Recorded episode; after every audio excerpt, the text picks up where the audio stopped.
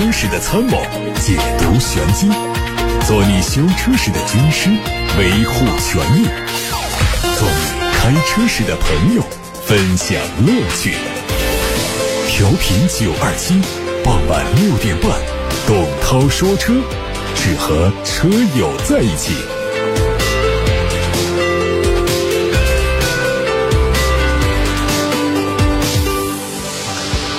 各位好，欢迎听董涛说车，我是董涛，我们一起来关心汽车新闻，稍后回答大家的选车用车提问。作为目前全世界最严格的排放标准，国六 B。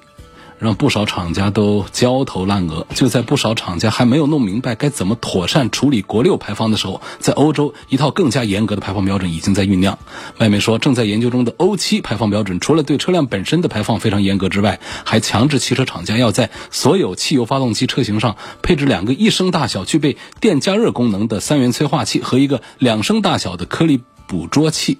同时还希望车辆的 OBD 系统能够实时监控车辆排放，以确保它在十五万英里的设计寿命内排放都能及格。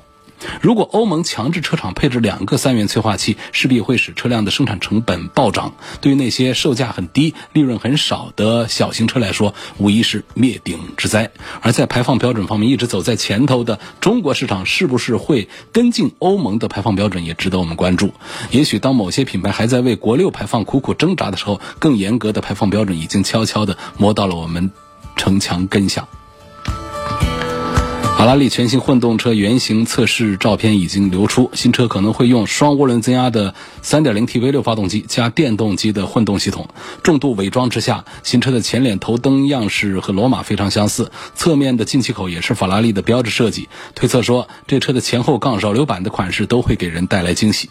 在动力方面，这套混动系统预计最大支持七百匹马力的输出，电机的最大功率是一百一十匹，纯电续航三十二公里。虽然这一套 V 六混动系统可以看作是法拉利在向电气化妥协的产物，但作为传统的超跑品牌，法拉利对大排量内燃机的追求还远远没有结束。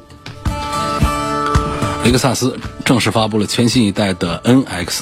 外观上，前脸家族式的纺锤格栅得到保留，大灯组内部造型做了升级，侧面造型延续现款，线条相比老款显得更加柔和。尾部采用了贯穿式的灯组，后包围的款式更加立体，采用了隐藏式的排气。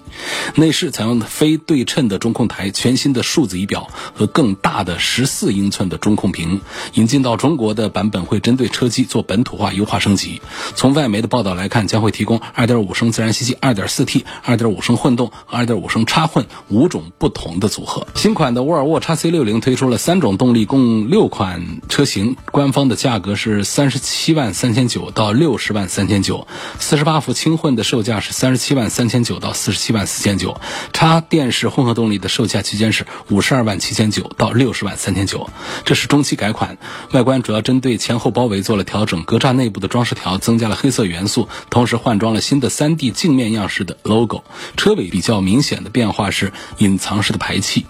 内饰最大的变化是车机采用了和谷歌合作的原生安卓，由语音智能互动系统和 AI 语音助理系统组成了智能交互。动力部分是 2.0T 加48伏电机组成的轻混，插电式混动版用的是 2.0T 加电机组成的插混，纯电模式下的续航里程最大是50公里。吉利星瑞时空版上市，两款车型的官价是十三万二千七和十五万二千七。作为新增车型，它的整体造型在延续现款基础上，细节上有一些不一样，使用了苍囧灰作为车身颜色，官方命名叫做脉冲磁场的前格栅也做了熏黑的处理，车尾是熏黑处理的扰流板，并且提供了双边四出的排气管。小鹏改款的 G3 车型谍照在网上流传，外观最大的变化在于前脸采用了 P7 相同的设计语言，配上了贯穿式的灯带，两侧灯组是分体式的，整体的辨识度再有提升。侧面是悬浮式的车顶加全新的五式的轮毂，其他信息官方都没有发布。预计内饰尺寸等都会迎来调整。据了解，新车将在小鹏的肇庆工厂投产，今年下半年上市。网上还有一组上汽大众全新零度的路试照片，没有伪装。从照片上看到，大灯组更加纤细圆润，预计内部结构和途观 X 和高尔夫非常相似。保险杠下方是贯穿式的格栅，侧面看上去更加修长，溜背的造型也是非常的舒展，并且加入了悬浮式的车顶。根据规划，新车预计最快在年内上市。参考同平台打造的速腾和明锐，全新零度的车长和轴距将会达到四米七五和两米七三左右，车内空间进一步提升，动力继续用。1.4T 发动机匹配七速的双离合变速器。荣威的新款 RX5 Plus 已经开启了预售，四款配置的价格是十万三千八到十三万九千八。外观整体设计更加年轻运动，前脸中网内部由熏黑的波纹结构装饰，上方悬挂 R 标志。车侧整体变化很小，C 柱的位置加入了一个 R 的标志，轮毂升级到十九英寸，车尾的上方有一个大尺寸的扰流板，内部有十二点三英寸的独立液晶仪表，还有十四点英寸的四曲面中控屏，搭载一点五 T 的高功率发动机，相比老款有小幅度的升级。在六月十二号举办的重庆车展上，长城火炮上市，售价十七万九千八。它的定位是短轴距单排越野皮卡。相比现款在售车型，最大的不同在于双门短轴距的座舱。相比普通版的长城炮，它的宽度是增加了十公分，高度增加了十公分，底盘增高了八公分，行李架高度。增高了两公分，内饰和乘用版车型基本一样，搭载的是 2.0T 发动机，采用的是 ZF 的 8AT 变速器，有七种全地形驾驶模式。长安汽车在这一届的重庆车展上发布了 IDD 混合动力，根据规划，未来五年将至少推出包括。UNI-K 在内十款搭载蓝鲸 IDD 混动的车型，其中第一款车型将在下半年亮相上市。纯电动的续航里程超过了一百三十公里，百公里综合油耗零点八升，综合续航可能会超过一千一百公里。价格方面，它会高于二点零 T 的燃油版，估计是在十九到二十万元左右。上周，一汽大众揽境试驾会在青海举行。这个车是一汽大众第一款 B 加级 SUV，兼顾家用和商用。预售价格是二十九万九千九到三十九万九千九。揽境前脸简单饱满，层次分明，车身的造型呢满足了钻石切割的风格，非常的稳重，而且又不失运动。动力方面是二点五 T V 六，搭配七速的湿式双离合变速箱，还有第六代的博格华纳汉德差速器。非常好的兼顾到了动力和操控性，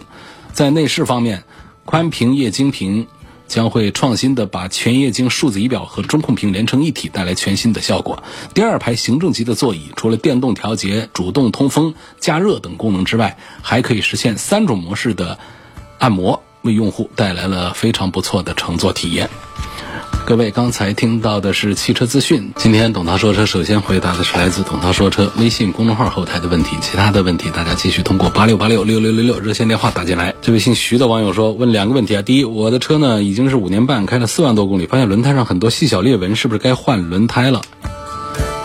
四五万公里，按道理呢，就是这个轮胎啊，它一个是讲一个公里数，第二个呢讲的是一个时间数。像五年左右的车子确实是该换，哪怕我们的公里数并不大啊，可能也是到了这个时候。第三个点呢，看磨损的指点，轮胎的花纹里头啊，就是和地面接触的这一侧的凹槽里头是有磨损指点的。那个点呢，在槽里头，它通常在新胎的时候，你感觉它在很浅的地方，但是如果说磨损到了一定程度之后，它就开始突出出来了。那个地方是有磨损指点，但是这个不重要啊，大家没有多少人会有功夫钻到轮胎那儿去看它的磨损情况，大家就记一个大概，说五年左右的使用时间的轮胎，以及跑到了五六万公里往上走的车子，确实换轮胎应该考虑了，啊，所以你这个细小的裂纹倒不是个什么事儿，轮胎上面呢，这个风吹日晒的，再加上其他一些腐蚀，有一些表面的小裂纹，这个是一种正常的现象。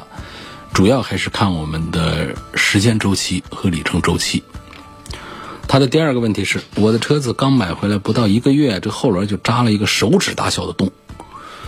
后来换了个不是同品牌但规格尺寸一样的轮胎，开到现在啊，原装都出裂纹了，而不同品牌的没出裂纹，那是不是原装胎的质量有问题？这也不代表有问题啊。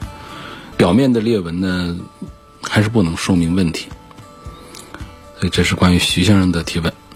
还有一位叫重新开始的网友，他的问题是，我想问一下，怎么判断火花塞的更换时间？车马上开了七年了，还没换过火花塞呢。平常启动打火都没什么问题，下个月会跑一趟高速，一千多公里，我有没有必要提前把它换了它？原车的火花塞呢，一般来说不会用到一些合金的一些特别好的一些东西啊。嗯，按照你这个时间来说呢，七年的车估计公里数怎么着也得是个好几万公里了。实际上呢，也应该是到了一个换火花塞的时候。尽管你现在用起来啊都没什么问题，但是迟早啊，它还是得换。所以我建议呢。在做一次高速之前的保养的时候呢，顺便把火花塞换了它，本身也并不贵。火花塞这个东西呢，它还得分材料。为什么讲原车它可能用的是一些基础的材料，比方镍合金的这样的火花塞，它的更换周期啊，说实话是比较短的，你两三万公里就得换啊。然后再高级一点的合金的，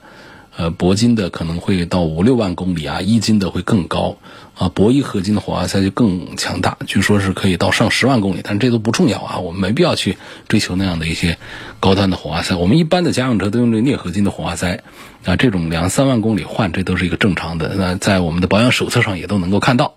另外呢，还有就是我们的这个用车习惯呢，呃，也是我们参考该不该换火花塞的一个因素。比方说，我们有一些啊，经常在这个低转速情况下跑的车，其实这种呢会大大的缩短它火花塞的使用寿命。意思是说。就是你其实车的速度或者转速开的高一点的车呢，火花塞会烧得更透一些，这种反而火花塞的使用寿命要长一些。另外还有发动机的类型啊，这个涡轮增压发动机的气缸内部的工况要比自然吸气的发动机的恶劣一些。相比较来说，涡轮机器的内部温度高、压力大，火花塞的氧化速度也就更快。也就是说，在其他因素都相同的情况下，涡轮增压发动机的火花塞的更换周期要怎样？要更短一些。啊，所以这说的这些更换周期都是理论状态下的一个更换周期啊，具体是否需要更换呢？还是需要看火花塞的实际状态，要看颜色、看电机间隙、磁体和金属外壳的缝隙是否漏气等等。啊，我们很多人是不具备拆解火花塞能力的，这不是你随便可以可以下得下来的，弄不好不好搞。所以还是得是修理厂的师傅们，他有个专用的小套筒呢，很快就可以把它给拆下来。但是我们可以通过汽车的运行状态来判断火花塞是不是要换，比方说。开车过程当中明显有顿挫感、怠速抖动、提速能力下降等等，这时候呢，火花塞是其中要考虑的一个因素，包括积碳呐，包括进排气啊、油路啊、电路、火花塞，这都是我们要考察的项目之一。你又参考说，我这公里数已经跑得比较大了，已经好几万公里、五六万公里，已经跑了六七年了，这样车火花塞那就是我们排查一个问题啊，做数学题啊一样的，就是我们先把简单给做了。先从简单的排查起，比方说这个车子我感觉它有点抖了啊，它劲道小了，它油耗高了。这时候其实我们可以先拆个火花塞看一眼火花塞的状态，然后再检查这个积碳呐、缸压呀等等一套电路的一些问题，就是从。简单到复杂的一个排查过程，当然这都是我们修理厂的师傅们要掌握的东西。对于我们消费者来说呢，其实不必要知道这些。但是呢，我们知道一点常识之后呢，可能会避免被那些不良商家给蒙骗了。就知道火花塞是大概是几万公里换。我刚才说从两三万公里到上十万公里，各种不同型号的，或者说越贵的火花塞，它的能跑的这个。里程数就越大一些。另外呢，火花塞的价格也跟大家普及一下，也别是被别人蒙了。火花塞其实是很便宜的啊，就是我们讲一般的四缸机四个为一套啊。其实呢，有一些火花塞几十块钱就可以买一套啊，镍合金的火花塞几十块钱可搞一套。然后镍一呃合金的要百把块钱，单铂的双铂的稍贵，两三百块钱一套。铂一合金的一金的可能在三四百块钱一套啊，就是这样的一种基本行情吧。重新开始，还问了一个问题。他说：“我这趟高速呢，一千六百公里，上高速之前提前把油路三效加好，高速公路上用起来效果是不是更好？”其实这个也不存在一定在高速情况下来运行，因为油路三效从设计的原理上讲呢，它是加入到汽油里面，参与到发动机的燃烧，在燃烧过程当中呢，它有一个分解积碳的这个过程。如果说我们是在一种高速的呃匀速的一种状态下呢，发动机里面烧得更好的话，那确实是有一定的就更明显的去除积碳的。呃，效果，但是呢，我们在高速巡航的时候，它有一点就是什么？实际上，我们发动机的转速啊，在巡航的时候有时候并不高，有很多的变速箱的齿比设计呢，就是偏向于节油。它虽然说很平顺、很匀速，但是它的发动机的转速其实并不是那么的猛烈。相反说，我们在室内开呢，有时候有提速啊、有起步啊，发动机转速还高一些。这个时候对于积碳的清除啊，其实效果也会更好一些。所以不存在说我一定要在上高速之前我加一次油路三效，它的效果就更好。就是其实我们通过大量的前期上市之前的测评以及在销售过程当中，车友们反馈的信息来说，不见明显的这样的区别，说一定要在高速，所以大家就平常啊，尤其是一万公里以上的车子，从预防的角度，到个几万公里的车子，从呃治理的角度来清除积碳的话，预防积碳的话呢，九二七定制生产的油路三效已经卖了数十万瓶。这个还是非常的受我们广大车友们认可的，每五千公里添加一次油路三效。来自微信公众号后台的朋友问：油路三效新车奥迪 Q5L 一万一千公里能不能用？当然是可以用。还有朋友留言说，4S 店说涡轮增压车不能加，谁跟你这样说的？还有朋友问到九二七做保养，4S 店还会不会质保啊？维权质保说，在外面做的保养需要店里出资质，是不是这样的？我觉得是这样啊，大家。要记住一点，就是我们现在消费者是有自主选择权，就是你可以选择在四 S 店做维修保养，还是在外面社会修理厂做，不管是保内还是保外，大家都有这个权利。但是，那么厂家呢也会有一个约定，就是你要按照厂家的规范来使用和养护车辆。这个规范养护就包括了我们要在有资质的店里来做养护。所以呢，建议大家呢，在为了避免一些脱保啊这方面一些纠纷，大家第一个是找有资质的地方做保内的维修保养，不管是四 S 店还是外面。那如果是在保外的话呢，这方面的担心呢就可以小一点。这个资质包括了什么？各种手续非常的齐全，才能够证明我们是在厂家的建议周期之内，按照厂家的服务标准来做了维修保养这样的工作。所以在保内，大家还是慎重一点。到保外的话呢，我们只要是在比较知名的、比较大一点的店子里面做，我觉得其实是都没有什么后续的纠缠风险的。有个网友问了一个关于宝马叉三减配的话题，他说：“网上说新款的宝马叉三呢，减配了底盘的八字稳定杆，四 S 店的销售说二八 i 还减配了感应尾门，问是不是真的？这个八字稳定杆起个什么作用？”好像是二八 i 上面减了，三零 i 好像是没减这个底盘的稳定感的。呃，当然我想呢，宝马的这个做法呢是为了节省成本，但是呢，他肯定也考虑了我们车友们会在网络上传播这个消息。只要把底盘顶起来，就能看到二八 i 上现在螺丝孔还在，但是底盘稳定感不在了。这是一套减配，那么大家自己去加装的话，大概是三四千块钱。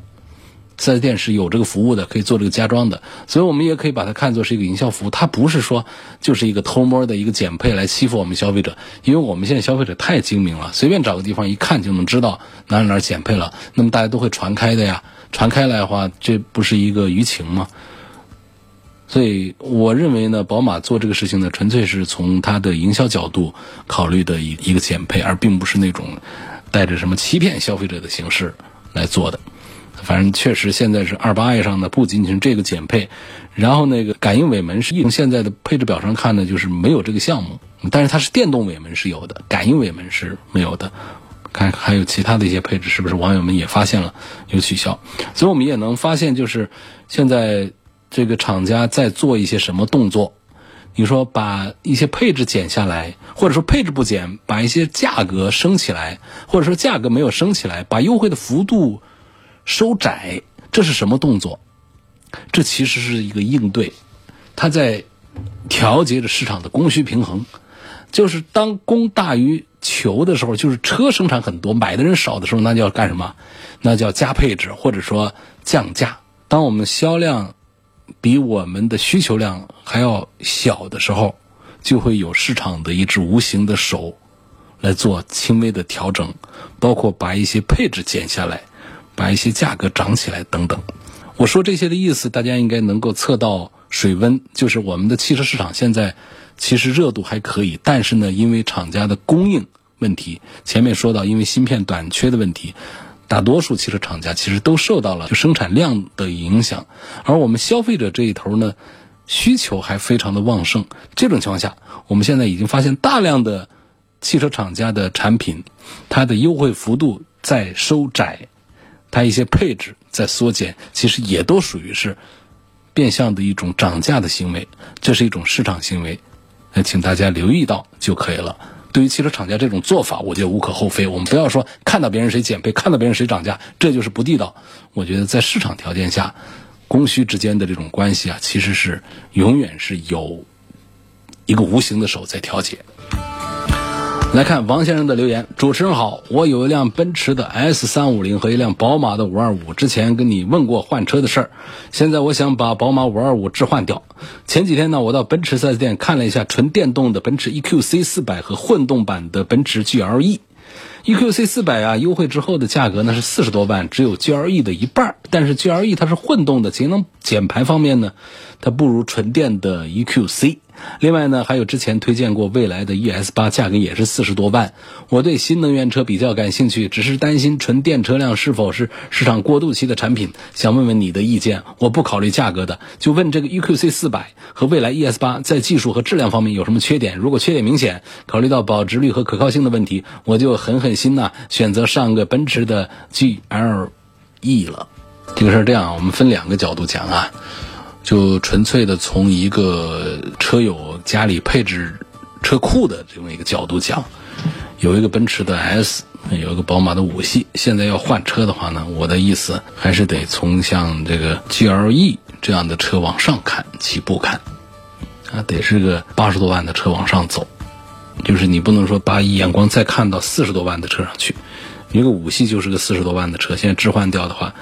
从升级来讲呢，首先轿车不需要了，有个 S，然后你需要一台 SUV，这台 SUV 得是百万级别的，所以从车库配置的这个角度，我是给这样的建议啊，但是这个并不科学啊，纯粹有点意气用事。那么从这个选车的这个事儿上，从车本身来讲的话呢，实话我们要认识到，奔驰的 EQC 呢，它为什么降价这么厉害，动不动十几万、二十万的降价，那肯定是没人买，卖的不好。卖的不好，我们再说这个车好呢，就有点尴尬，有点勉强。所以在推荐的时候呢，也都会非常的呃慎重，有时候会说一些比较婉转的话。在这儿不跟大家说的太婉转啊，就我们车友们呢，真的是眼睛特别的明亮。刚才我说到一个宝马的叉三，跟二零二零二一款的二八 i 的。低配的把那个底盘的稳定杆给剪了，把感应尾门给剪了。你只要一做这样动作，一秒钟，我们车主们都会发现，车友们那眼睛可雪亮了，一个个都是专家呀。所以到了这个奔驰的 EQC 上呢，我们车友们都很快就发现，你这虽然说啊，它不像那个宝马的叉三啊，跟这个电动的叉三 X 三之间一样，那它做的都差不多的，就是这个电动部分不一样。它做的里外区别就很大，好像感觉像是一个另外的一个车一样的，但实际上呢，它油改电的痕迹啊还是非常的明显的。一谈到油改电，大家就觉得这个不是那么纯粹的电动车，不是一个完整的电动车。这就是我们很多车主们对于这个 EQC 不太看好，以至于卖不动，以至于价格是十几万、二十几万的往下掉。那么其实车这个事儿就是越掉价，大家是越不买；加价越涨价，大家越是买，就这么一种情况。所以从这个角度呢，我也就不太推荐。你要是说这个 EQC 说它的电动的驾驶感受不好吗？它的电池有什么问题吗？它的续航有什么问题吗？其实你也挑不出多少的问题来。毕竟现在优惠完了这个价格，你买到的是一个奔驰的一个纯电动车，你不要太挑剔。呃，但是也确实就是大家都不买，咱们也就不推荐了。一方面是它的一个。呃，油改电的一个身份。第二个呢，就是离地间隙跟一个轿车差不多，它根本就也不算是一个中型 SUV 的。呃，因为它的车底有电池嘛，所以这就是这个车现在的一些不足的地方。那相对讲，如果说我们喜欢一个纯电动的节能的车呢，四十多万来看，未来的 ES 八可能要更靠谱一点儿。所以它优势就在于它是。全新开发的纯电的平台上，而且是经过这几年的市场检验，确实各方面还是挺硬朗的一个产品。所以这位王先生，如果你是预算四十几万，你想弄一个啊，当然你对预算不感兴趣啊，预算多少都不要紧。那总之呢，你是想买一个纯电动的车的话呢，未来的 ES 八还是值得考虑，这是你的第一个选择。第二个呢，就是我给个建议呢，就是电动车越来越好的纯电动车，我们将来有的是机会去买它，不在乎这一活儿。你其实现在你有这个家里添一大型 SUV 的一个计划的话呢，其实现在买一个混合动力的 GLE 呢，实际把它作为一个过渡，倒是一个更明智的一个选择。我们的纯电动车，像这位朋友说，纯电动车是不是一个过渡的产品？纯电动车现在我觉得不算是一个市场过渡期的产品，因为纯电动车应该是未来几十年的一个方向。当然说我们再往后个几十年。也许纯电就不是一个最终的汽车的一个落脚点，但是那新的技术那是将来的事儿。从目前来看呢，不管是用什么形式产生电，啊，是我们充电加电，还是用燃料电等等，它电动这个事儿，确实是未来几十年就是我们人类汽车的一个落脚点。那么下一跳是什么？我们再说。所以我们不能说纯电动车是目前市场过渡的产品，我们的混合动力有一些增程式啊，那些更不用说了，这都是一个市场的过渡产品。过渡的对岸，那就是纯电。我们再看看来自董涛说车微信公众号后台的问题，有网友说。我预算二十万元落地，想买个合资轿车，给孩子他妈上下班代个步。我注重的是舒适性和质量稳定性。我是买个明锐 Pro 和亚洲狮这样的 A 加级的轿车的顶配，还是买个雅阁凯美瑞这种 B 级车的低配呢？感觉 B 级车的底盘和空间表现呢要更好一些，但是呢，座椅通风加热这种舒适性的配置不如 A 加的顶配。如何选择才是正确的思路？有一些纠结。我给这位网友的意见呢，就是给孩子他妈妈上下班带个步的话呢，可以注重一下配置。我通常会对大多数的车主们选车呢，会有一个买这个 A 级车的顶配，不如买个 B 级车的低配，因为 B 级车的空间是一回事，配置可能弱一点，但是它的平台不一样，它的安全性、它的驾驶的质感各个方面，形象就更不用说了，它是比 A 级车是要好一点的。所以 A 级车的顶配和我们 B 级车的低配之间的价格是接近的情况下，我赞成从性价比的角度来考虑买这个 B 级车的低配。但你这个情况不一样，在于就家里应该是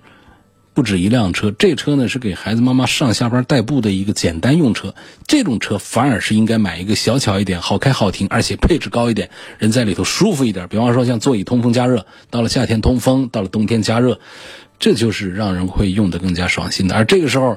我们以性价比优先的角度，我们买了一个宽宽大大的一个雅阁，空间特别大，后排没人坐，都是丢东西。然后呢，车上的配置又比较素，你说这孩子妈妈上下班开着能爽吗？不舒服的。所以我建议这位朋友的情况呢，你可以买一个 A 加级车的高配。今天就到这儿。感谢各位收听和参与晚上六点半到七点半中直播的董涛说车，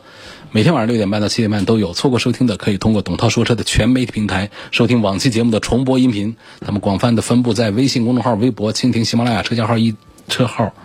百家号、九头鸟，还有微信小程序梧桐车话等等平台上，找到董涛说车的专题，就可以找到往期节目的重播音频。